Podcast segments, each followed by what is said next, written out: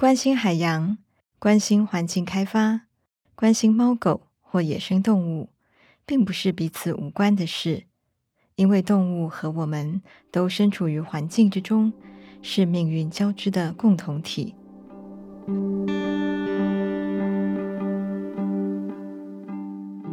欢迎收听黄宗杰书评《动物与环境：命运交织的共同体》，我是黄宗杰。这一集要谈的是大卫·乔治·哈斯克的《森林秘境》。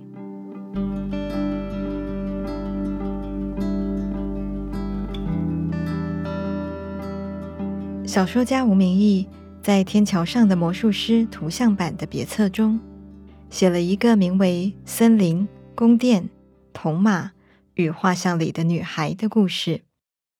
小说主角在应征博物馆的工作时，讲了一段童年回忆，是关于几个商场中的孩子如何偷偷瞒着大人，到那个对他们而言宛如森林般充满神秘氛围与魅力的公园探险的故事。小说中所叙述的，无论是博物馆的圆顶彩绘玻璃天窗，或公园入口会发出嘎嘎响的铁质旋转门，相信对很多台北人来说，都是充满感官细节的集体回忆，但我对这个故事还有另一种更为个人的共鸣感，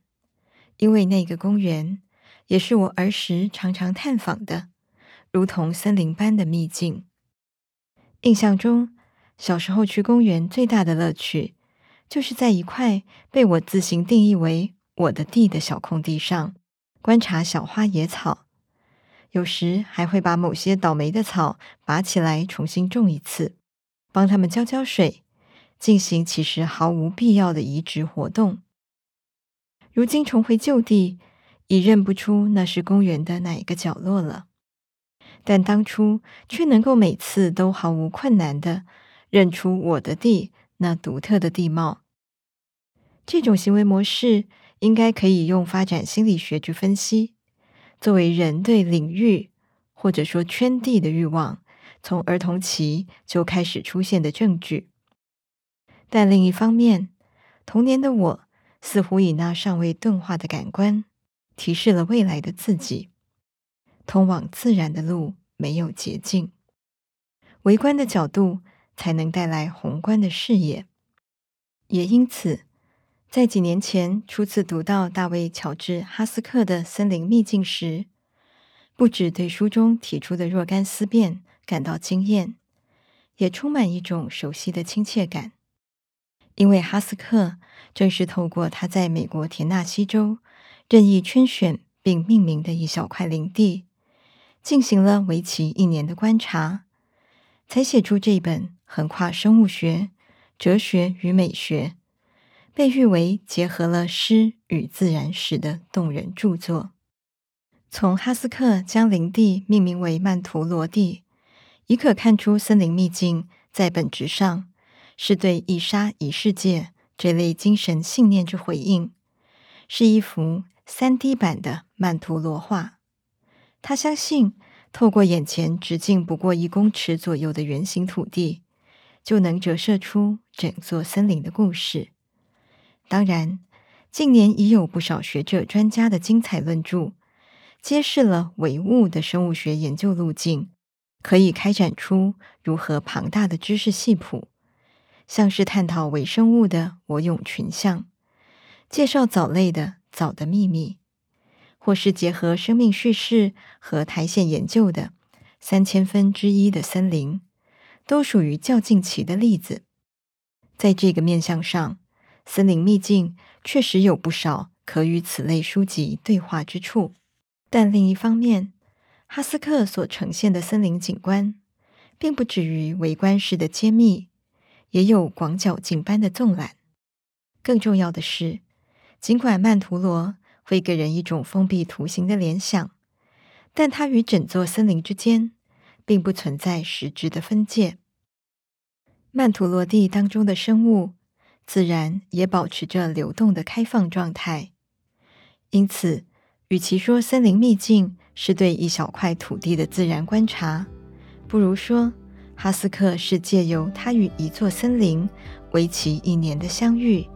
来阐述对生命生态的种种反思。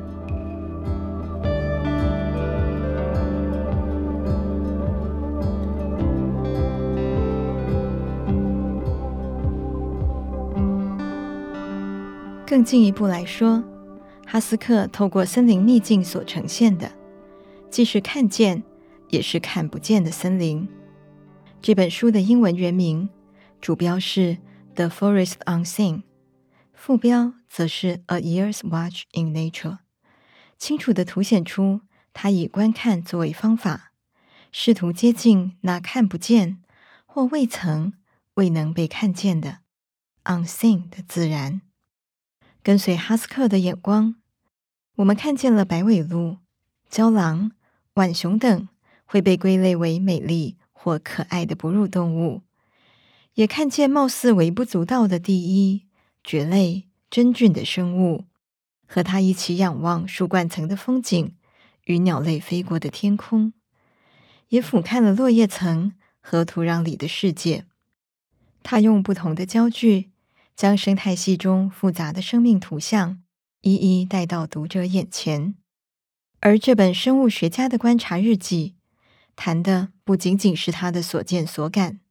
更包括我们如何与为何看见或看不见某些景观的深度思考。其中，关于如何看见自然这个问题，几乎是生态书写共通的核心之一，也可说是保育行动的起点。对很多人来说，可能会认为无从去爱一个从未见过，甚至不知道它存在过的事物。看见了，认识了，才能产生进一步的连结。而鸟兽草木之名，就成为定义认识与否的起手式。身为生物学家，哈斯克当然也对曼陀罗地的众多生物进行了准确的辨识。例如，当一束阳光从树冠层穿透到林间，他会告诉读者，阳光依序照亮的是竹叶草、枫树苗、张耳细辛、欧洲香根芹、珊瑚礁以及一枝黄花，而不是含糊地说阳光照亮了林地。但显然，哈斯克并不希望读者被大量专业名词或知识话语魅惑。因此，他也不忘提醒我们：赋予生物的名字未必都能名实相符。他以俗称木兰铃莺的黑纹雄鹰鸟和俗称铁纳西鹰的灰绿虫森鹰为例，这两种鸟的俗称都与生态不符，因为它们命名的由来是在迁徙时遭人射杀的地点。其他几种来自大北方森林的鸟类。例如利夹铃莺、黄喉虫森鹰和基缅黄喉地鹰，也都有类似的命运。换言之，动物学命名法的约定掩盖了北美洲鸟儿的真实生态。又或者，他分析张耳细辛的叶片外观像肝脏，因此学名与俗名都是肝脏的意思。但不同于过往，总将这种形象学说。视为愚昧的迷信。哈斯克认为，根据植物外观进行命名并推断药效的做法，仍有其实用价值。不过，他也同样指出，植物并非为了服务人类而存在。这类具有功利主义色彩的名字，也可能会让我们无法完整体验大自然的真貌。森林秘境耐人寻味之处。也就在于哈斯克总是在知性的叙述之余，让读者再多往下想一点，多想一点，就不会只满足于如何看见，还会进一步思考为何看见与看不见。哈斯克对于为何看见的种种论析，我认为是全书最精彩的部分之一。这些思辨如同洒落林间的阳光一般。散落在书中各个篇章，照亮事物表象的轮廓，让读者得以发现其中的纹理脉络。原以为明确的答案与立场，甚至可能产生动摇。例如，当他透过动物的足印以及被啃咬的灌木嫩芽等线索，拼凑出白尾鹿曾经来访的讯息后，就延伸到对于北美鹿群增加造成生态失衡此一说法的思考。他主张，表面上看来，鹿群过度觅食会导致森林变得稀疏或空旷，让森林生态面临危机。但若把时间拉长来看，答案就未必如此黑白分明，因为我们印象中森林的常态其实并不正常。鹿群稀少是十九世纪大规模商业猎捕造成的后果。二十世纪的科学家在研究森林生态时，将稀少鹿群的森林当成评估的基准，却忘了这个基准其实建构在一个已经失衡的前提上。他如此形容：一座没有大型草食动物的森林，就像一个没有小提琴手的交响乐团。但由于我们已经听惯了那些不完整的乐曲。当我们再度听见小提琴的声音不断响起时，便不由得畏怯犹疑，并因此更紧紧抓住那些我们比较熟悉的乐器。但从历史的角度来看，我们没有理由害怕森林里的鹿群，因为它们原本就在那里。当然，这样的说法可能会令人怀疑，把眼前所见。当成失衡的非常态，如同暗示十九世纪之前的森林才是常态，难道不是同样掉入一种想要恢复原本平衡生态的迷思吗？毕竟，我们既无法真正想象，也无从恢复所谓古代森林的样貌。但哈斯克的意思，并非鼓励人们去捍卫往日荣光，而是提醒读者。所有眼前的事物都有其为何在此或者不在此的脉络，就像福尔摩斯那句经典名言：“要思考的不是狗为何吠叫，而是它为何不叫。”换句话说，要考虑的不只是鹿为何变多，而是我们何以认为它变多？是狼与山猫减少，人为放生鹿群到森林。栖地破碎等多重因素，共同造成了眼前的风景。更重要的是，我们看见的有限事物，多半来自于看不见之处。就像一隙之间冒出的无数真菌，所仰赖的是我们无论再用心观察，也无法透过肉眼看见的真菌的地下网络。森林中所有生物的消长都是如此。无法只用一两个物种短期数量的变化去理解。当然，以系统的观点来谈生态，并非什么标新立异的独特观点。但哈斯克的细腻之处在于，他并非提出说教式的大道理，而是透过自身与曼陀罗地生态环境的互动方式，去思考此种生命网络的相互影响及实践。最具代表性的，或许是当他在曼陀罗地看到两颗毫无疑问是外来种的高尔夫球时，对于究竟是否该把它们移除的挣扎。最后，他选择将它们留在曼陀罗地，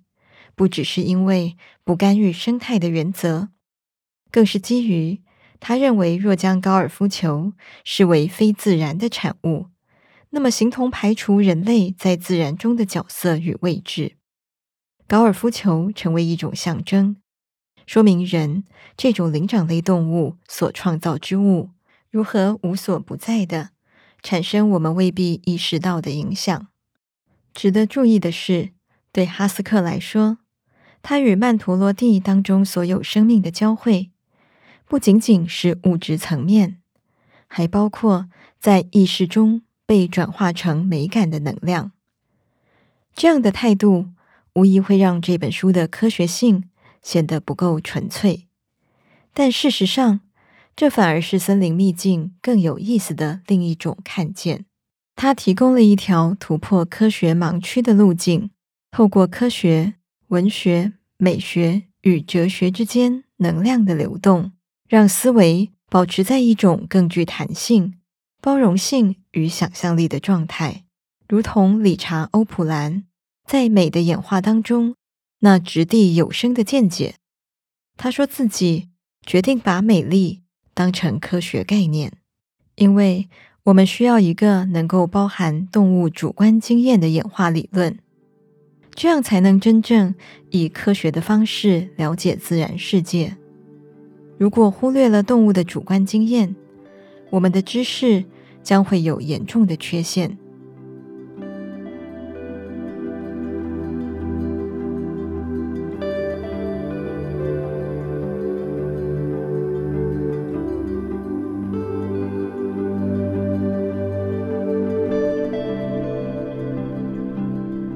我们研究生物，却排除他们的感知能力，排除自己，也排除动物对美的感受性。这样究竟是比较科学，还是我们对科学的想象太狭隘？这是包含了达尔文、哈斯克、普兰以及许多当代生物学家都持续在挑战，却似乎总是很难被主流接纳的观点。例如哈斯克对达尔文“恶的劫难”之呼应：当疾风将卵产在毛毛虫身上之后，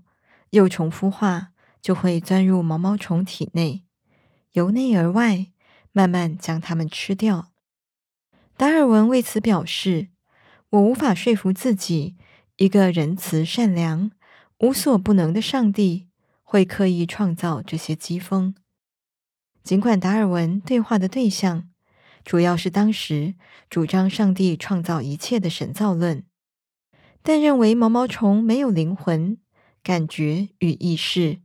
因此无法思考他们的痛苦，所以他们并没有真正在受苦的神学家，和许多相信动物只是机器的科学家，某程度上是殊途同归的。而对于毛虫，无法被证明会思考，因此就形同没有受苦的说法。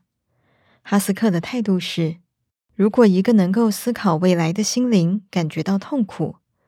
这样的痛苦会比较难以承受吗？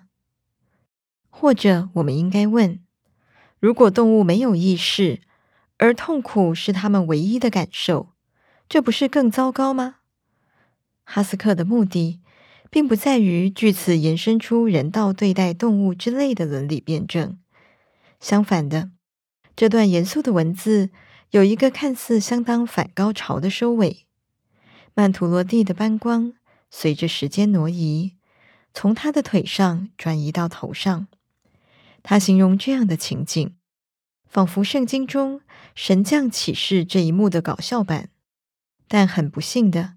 太阳女神并未给我任何启示，让我得以解答上述的哲学问题，而是让汗水开始沿着我的脸颊和脖子滑落。然而，他也因此意识到，他此刻感受到的能量，同样是让黄蜂得以飞舞的能量。哲学的思考或科学的探索，不是为了达到某种高度，而是将自己。和万物放在同样的位置，去感受我们如何以书意的方式共享同一个世界。罗宾·沃尔基莫尔在《三千分之一的森林》这本书中曾经感叹：很多科学家自认掌握了唯一一种理解自然世界运作的方式，艺术家似乎就没有那种排他性真理的迷思。其实，艺术家提到艺术，也未必没有排他性真理的迷思。但莫尔的提醒却非常重要：无论科学或艺术，都是其中一种，而非唯一一种理解自然的方式。而哈斯克透过森林秘境所呈现的，不仅是一幅充满细节与各种奥秘的曼陀罗画，也同样揭示出。所有的专业，无论科学、哲学、文学或艺术，都仅是一种观看的途径。透过科学，我们了解事物的深奥复杂；透过哲学，我们试图洞见生死伦理；透过文学与艺术，我们学习感受爱与美。而事实上，我们人类的美感也反映了森林的生态。我们对光与色彩的敏感度本身，已经反映出演化过程中所承袭的种种特质。换言之，美与科学从来不是一体两面，而是原本就相接相连。不过，哈斯克透过这面四季流转、映照出时间与空间光影变迁的森林之镜，也绝非要将我们导向一种过度浪漫化、讴歌自然的结论。他感受自身与万物的相连，但同样承认。隔阂必然存在。与曼陀罗蒂经过了一整年的相处后，他反而强烈感受到自身的无知与孤独。但这并不矛盾，也不是参透了什么真理，而是任何愿意面对自身与他者主观经验的人，都有能力发现的事实。如果我们愿意和哈斯克一样，试着去看见每一种观看途径的局限，看见我们的看不见，并理解在人类的视域之外，永远有着智慧与感官所不可及之处，或许才有可能真正打开我们的心灵之眼，多看到一些过去视而不见的存在，就如同在一片黑暗中努力凝视周遭事物的轮廓。终究会慢慢浮现。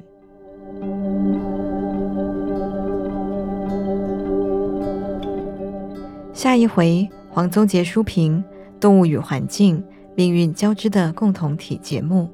我将和大家谈谈意大利哲学家罗贝托·卡萨提的散文《绝冷一刻》。欢迎继续收听。